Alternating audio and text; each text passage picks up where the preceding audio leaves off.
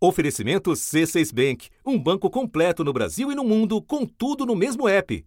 Abra sua conta. The Russian invasion of Ukraine has put an end to the globalization. Le Covid-19 entraîne-t-il une démondialisation? La desglobalización, assim como seu nome lo dice, A separação é cada vez mais o choque de desglobalização que estamos vendo veio para ficar. E ficou. O fim da globalização já aponta para um futuro em que as principais potências mundiais olham cada vez mais para dentro. The new buzzword is dual circulation, first announced by President Xi in May. It aims to boost the economy's internal circulation. Today, I'm announcing my new American Made in America tax credit, a 10% advanceable tax credit for companies that invest in the United States and American workers. Nacionalismo e protecionismo emergem com motivações econômicas, mas têm também implicações sanitárias. O diretor-geral da Organização Mundial da Saúde, Tedros Adhanom, disse que as próprias ferramentas que poderiam ajudar a acabar com a pandemia estão exacerbando as desigualdades.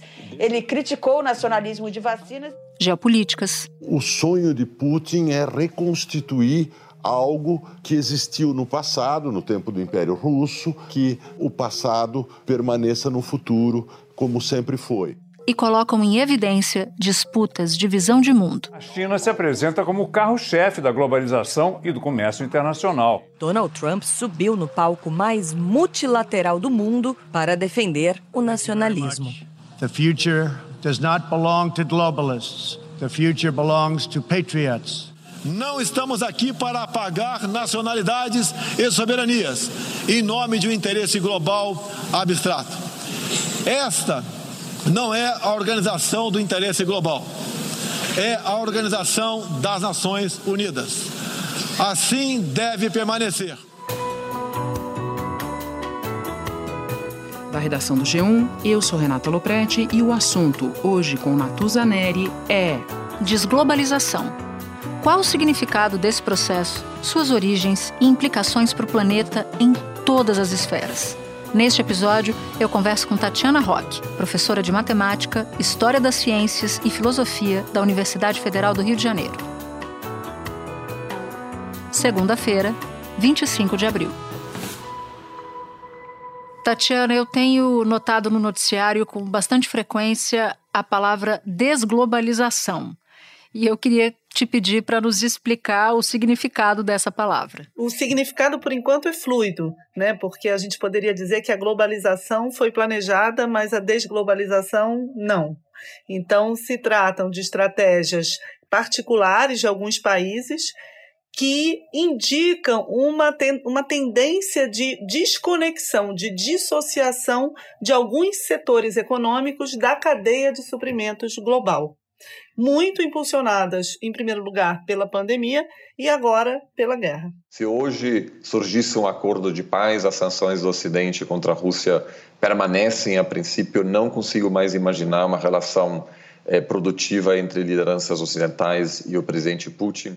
Tatiana, eu vou te pedir para me ajudar a colocar essas peças todas no lugar, porque você cita o conceito de globalização, diz que a globalização foi planejada, foi um processo planejado, fala que a desglobalização não está sendo um processo planejado.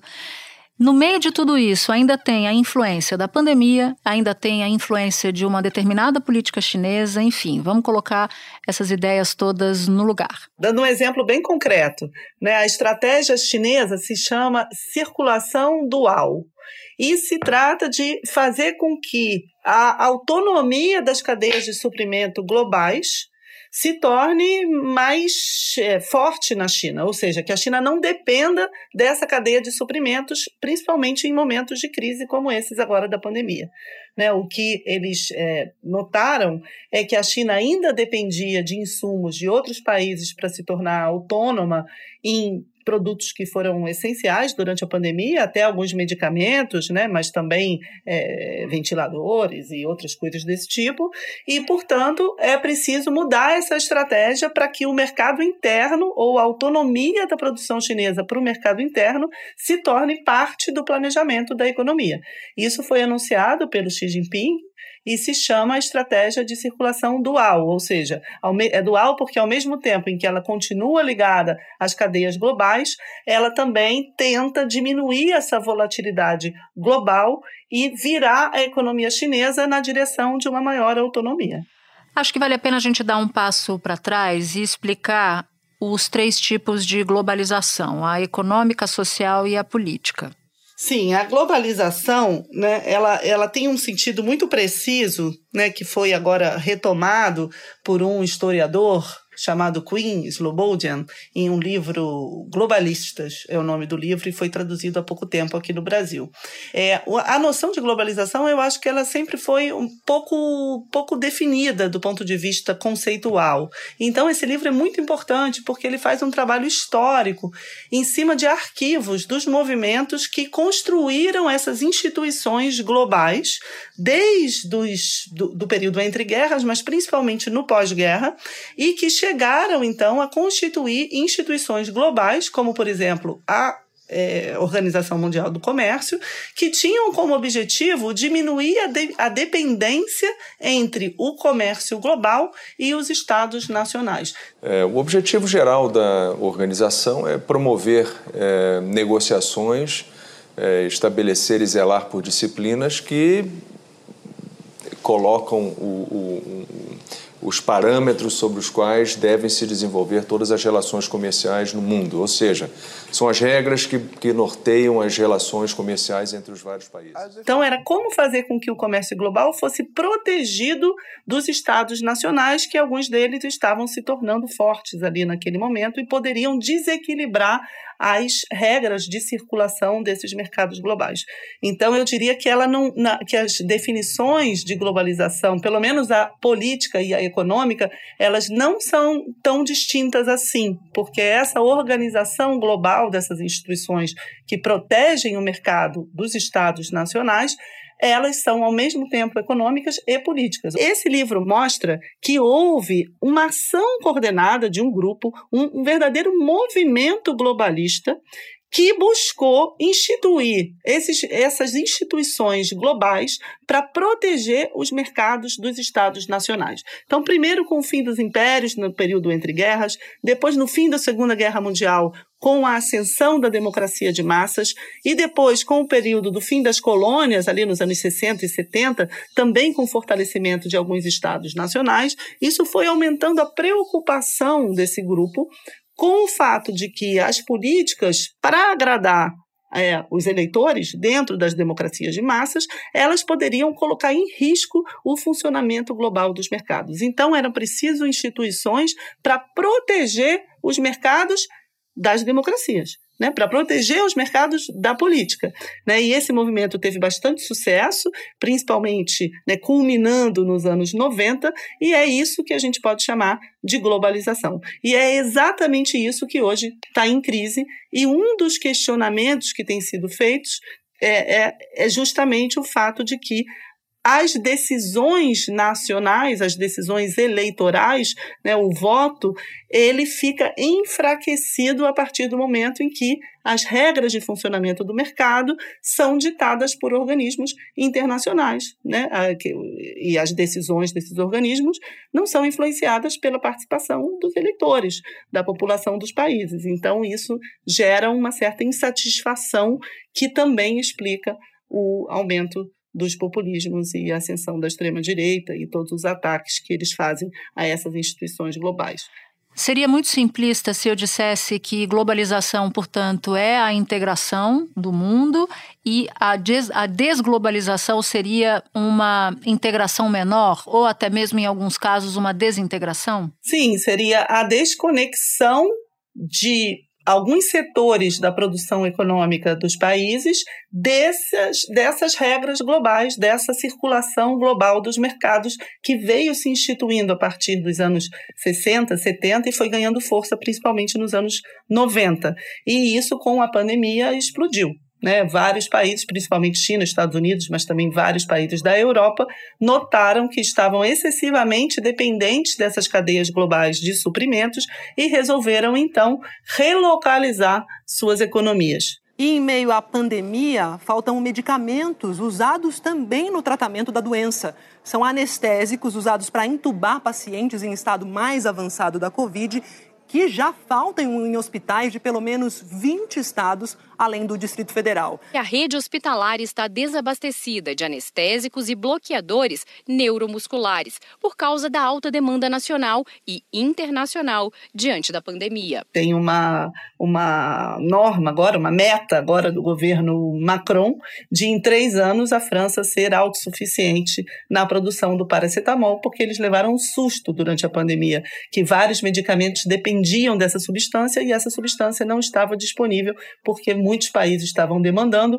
e não estava disponível para o consumo francês, por exemplo. A gente teve essa discussão logo no início aqui no Brasil, na época dos respiradores, né, que a gente a gente importava muito do que a gente tinha de estoque de respiradores e quando veio a pandemia muito forte, teve, um, um, num primeiro momento, uma dificuldade de entrega, né? Porque o mundo inteiro estava querendo a mesma coisa.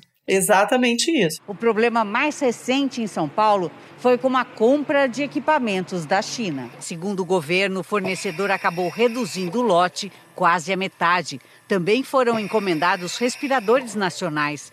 De um total de 2.480, só 20 aparelhos já foram entregues. Vários países tiveram essa mesma reação e, como tinham mais meios do que o Brasil nesse momento, porque o governo nem interesse muito tinha né, nessa produção mais autônoma, mas outros países que tinham começaram então justamente a relocalizar essa produção dos respiradores e dos insumos dos quais a produção de respiradores depende.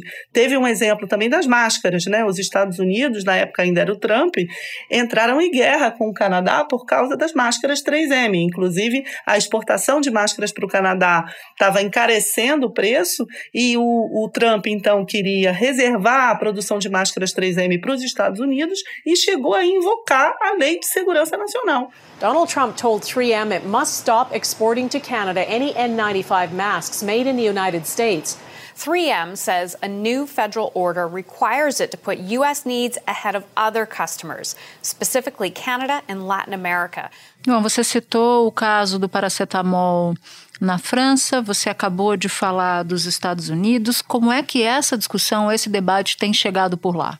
Então, nos Estados Unidos, é, no Trump teve essa, houve várias iniciativas desse tipo, né, as iniciativas chamadas Made in America, e o Biden, ainda que ele tenha revertido uma série de políticas do governo Trump, essa política ele manteve. A política do Made in America, a política do Buy American, que quer dizer o quê? Você incentivar a compra de produtos feitos nos Estados Unidos, fabricados nos Estados Unidos, inclusive para as compras públicas. É a aquela política que a gente já conheceu aqui no Brasil também, das compras nacionais, né, de incentivar que as compras públicas tenham como prioridade os produtos produzidos aqui. Um dos fenômenos que, que, que, definem a globalização é a deslocalização das indústrias, ou seja, você coloca fábricas em países onde o custo da mão de obra é mais barato, normalmente localizados no terceiro mundo, né, na Ásia, na África ou na própria América Latina, e agora com o desemprego, a ascensão da extrema-direita e a ameaça né, dos populismos nesses países, uma das medidas que estão sendo tomadas é relocalizar essas indústrias. Né? Tem um exemplo agora, por exemplo, na França, de relocalizar uma grande é, fábrica de produtos esportivos, tipicamente francesa, chamada Lecoq Sportif. Essa fábrica tinha sido deslocalizada para a Ásia, foi relocalizada agora depois da pandemia, inclusive com todo o discurso nacional de que é importante para as Olimpíadas, para fabricar as roupas dos atletas, etc, etc. Então, esse movimento está acontecendo em vários países do mundo e nos Estados Unidos, na Europa principalmente, e eu acho que essa é a face concreta, digamos assim, dessa desglobalização. Ou seja, o capitalismo está mudando completamente. Completamente. Essas, é, eu acho que a gente poderia dizer que essa, que essa tendência, né? Eu não acho que a desglobalização seja uma retirada em nível internacional dos Estados-nação da economia mundial. Acho que não, seria um exagero dizer isso. É bem mais complexo. Mas seria um incentivo à dissociação de alguns setores econômicos dessas necessidades globais e dos mercados da maneira como eles funcionaram até aqui. Isso pode ser feito sem nenhuma estratégia, né, da maneira como mais ou menos tem sido feita hoje, ou isso pode ser feito com estratégia. Isso pode ser feito com estratégia nacionalista, como fazem esses governos populistas que têm ganhado a eleição aí mundo afora, ou pode ser feito mais voltado para a cidadania, mais, mais voltado para as necessidades sociais, o que também poderia ser apropriado por governos mais progressistas. Então, eu acho que isso tudo está em disputa. Né? Realmente, eu acho que a gente chegou ao fim de um arco histórico da economia global que começou mais ou menos pelos anos 70. A gente nitidamente está chegando ao fim. Com a crise de 2008 foi o primeiro golpe nessa, nesse modelo. Em seguida, a crise sanitária e agora a guerra. BlackRock's Larry Fink is out today with his letter to shareholders. The head of the world's largest asset manager starts his annual communication with the Russian invasion of Ukraine and the impact that the war has had on markets around the world, specifically the rate of globalization. Espera um pouquinho que eu já volto para falar com a Tatiana Roque. Com o C6 Bank, você está no topo da experiência que um banco pode te oferecer. Você tem tudo para sua vida financeira no mesmo app, no Brasil e no mundo todo. A primeira conta global do país e atendimento personalizado, além de uma plataforma de investimentos em real e dólar com produtos exclusivos oferecidos pelo C6 em parceria com o JP Morgan Asset Management. Quer aproveitar hoje o que os outros bancos só vão oferecer amanhã? Conheça o C6 Bank. Tá esperando o quê? C6 Bank. Então, é possível dizer, ou até mesmo prematuro dizer, que organismos como a OMC, Organização Mundial do Comércio, o Fundo Monetário Internacional, o FMI, vêm perdendo influência, vêm perdendo força? Todas as organizações multilaterais vêm perdendo força. Né? Até a própria Organização Mundial de Saúde. A gente viu agora na pandemia como ela foi questionada e como ela não conseguiu, apesar de todos os esforços, realmente exercer o papel de determinar políticas globais eficazes, baseadas na ciência, para combater a pandemia. E a gente pode ver uma evidência disso em declarações, por exemplo, da atual presidente da Comissão Europeia, a Ursula von der Leyen, que disse que a Europa, na, no, quando ela assumiu, ela disse que a Europa deveria ter um papel mais geopolítico. Mais de um quarto do gás consumido na Europa vem da Rússia. Os principais gasodutos que abastecem o continente de norte a sul passam pela Ucrânia. Já outra tubulação foi construída exclusivamente para fornecer o combustível à Alemanha. De todo o gás natural que o país consome, 42% são importados da Rússia. Na França, são 24% e na Grã-Bretanha, 16%. A Comissão Europeia nunca teve um papel geopolítico, ela sempre foi uma guardiã do multilateralismo. Multilateralismo e geopolítica não combinam. Né? Isso quer dizer o quê? Que a Europa já está sendo impactada pela tendência a, ao fortalecimento dos conflitos geopolíticos que vem dessa desglobalização, principalmente entre Estados Unidos e China. Agora, Tatiana, tem um príncipe que ajuda a contar parte dessa, dessa história, uma declaração do príncipe Charles em 2020. Conta pra gente. O príncipe Charles, ele lançou uma, uma campanha né, no Fórum Econômico Mundial, em Davos, chamada The Great Reset, né, seria o grande reinício. I think the world um, which uh, we want to create with the Great Reset has to be much more resilient. It has to be because security, people will demand more security. Um, physical security, health security. It will have to be more inclusive. Como o capitalismo pode dar um, um, um reset aí, né?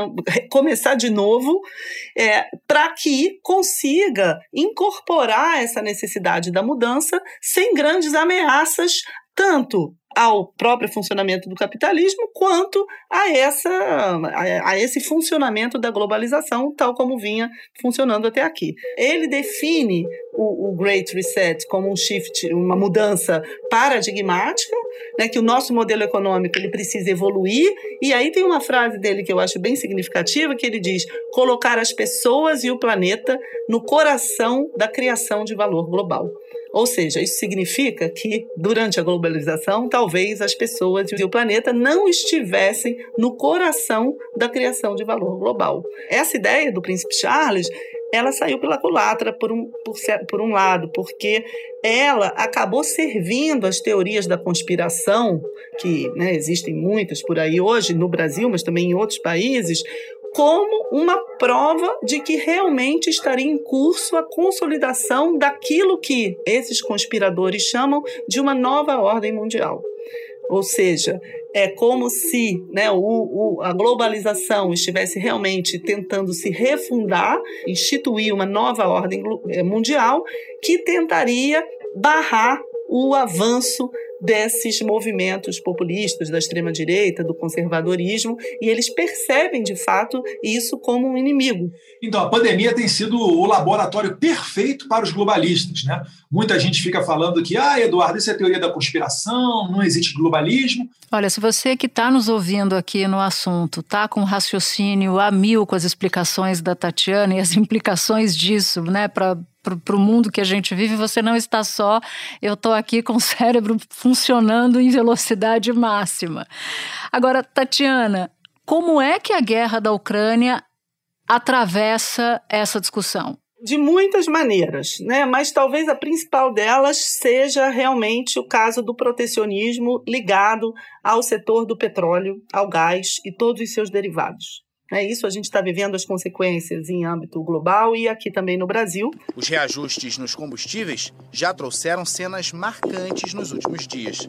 Postos cobrando R$ 8,00 pela gasolina no Rio, o litro custando mais de 10 em alguns locais do Acre, e a fila de brasileiros querendo abastecer mais barato na Argentina né? Porque o Brasil, como um país produtor de petróleo, a primeira coisa que se pensa no Brasil é: então a gente precisa construir gasodutos, aproveitar o nosso potencial de gás natural, né? Que não é lá uma energia limpa, mas também um pouco menos poluente do que o petróleo. Além do caso dos fertilizantes, que para o Brasil é algo fundamental para o nosso agronegócio aqui, né? Então, e que são também importados da Rússia. Então, surgem já algumas propostas da gente se tornar mais autônomo nessas, nessas áreas, o que compete, por outro lado, com uma tendência bem mais moderna, né, que eu acho que é até mais interessante, que é de, de investir na transição energética, né, em fontes renováveis.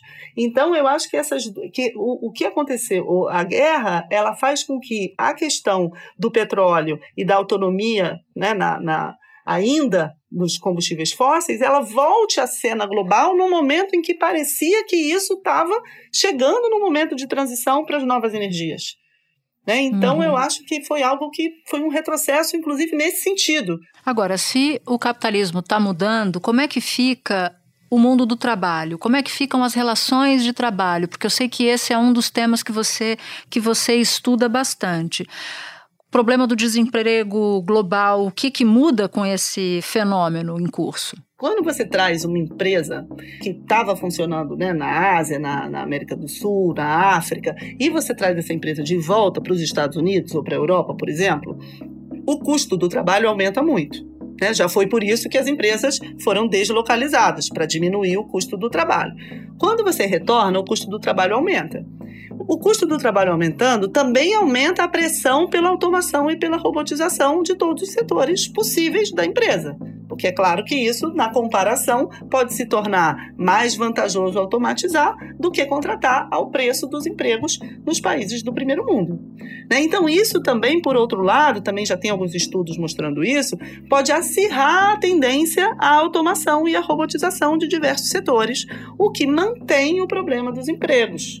A gente precisa garantir para as pessoas renda, serviços públicos de qualidade, condições de vida, bem-estar, mas não necessariamente isso precisa estar associado aos empregos, justamente porque a gente vive nesse momento essa tendência enorme à automação e à robotização dos empregos. Me ocorreu aqui um, um raciocínio a partir de tudo que você disse sobre a OCDE. O governo brasileiro, em especial o ministro Paulo Guedes, ficou muito empenhado, sobretudo no primeiro período do governo Bolsonaro, em garantir a entrada do Brasil nesse clube dos ricos, né, no chamado clube dos ricos. E uma das cláusulas para ingressar nesse clube é a cláusula democrática. Se você tem um enfraquecimento de organismos e muitos deles pedem o mesmo tipo de observância, no caso de democracia, no caso de preservação ambiental e por aí vai, você conclui que isso pode ser, pode se configurar num risco maior à democracia, à preservação ambiental. Eu fiquei muito na dúvida em relação a isso. Eu acho que o Bolsonaro ele era ambíguo em relação ao ingresso na OCDE. Poderia ser até um desejo do Guedes, né? Mas o, Bolsonaro ele age é, completamente solto e ele agiu o tempo todo para diminuir justamente o poder das instituições de vigilância, das instituições de verificação, das instituições de controle. Ele agiu o tempo todo para diminuir. Então, como ele vai entrar numa instituição em que essas normas são tão rígidas, são tão claras e você tem essa vigilância de uma maneira mais é, cotidiana? Né? Eu acho que é, não era uma intenção muito real do próprio Bolsonaro. Nós estamos no G5, no, no, nós estamos no G20, nós estamos no BRICS e nós agora estamos então sendo convidados ao processo de acessão na OCDE. Então é um reconhecimento pela nossa agenda e ao mesmo tempo um reforço, um compromisso de seguirmos nesses trilhos dessas reformas eh, de modernização. Mas a maneira da gente né, né, lidar com isso não necessariamente precisa ser por observância de regras internacionais. A gente pode também ter regras mais democráticas, cidadãs, escolhidas pelo voto, e que é, leve em consideração a questão ambiental, é, a questão dos direitos humanos, as questões sociais. Né? Eu acho que o desejável é que a gente consiga também criar esse, essa, essa participação cidadã, esse ambiente democrático interno no país, de modo que isso seja valorizado. Né? Não precisa necessariamente terceirizar para uma outra organização. Tatiana, muito obrigada pela conversa. Foi um prazer. Aprendi muito com você no episódio de hoje. Volte outras vezes. Super obrigada, Natuza. O prazer foi todo meu. São questões ainda aí em, em, disputa, né? Que a gente vai pensando e vai, ao mesmo tempo, tentando entender juntas. Este foi o assunto, podcast diário disponível no G1, no Globoplay ou na sua plataforma de áudio preferida. Vale a pena seguir o podcast na Amazon ou no Spotify, assinar no Apple Podcasts, se inscrever no Google Podcasts ou no Castbox e favoritar na Deezer. Assim, você recebe uma notificação sempre que tiver um novo episódio. Eu sou Natuzaneri e fico por aqui. Até o próximo assunto.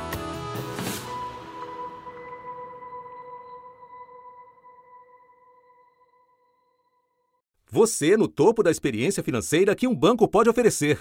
Escolha um banco completo no Brasil e em qualquer lugar do mundo. Abra sua conta no C6 Bank.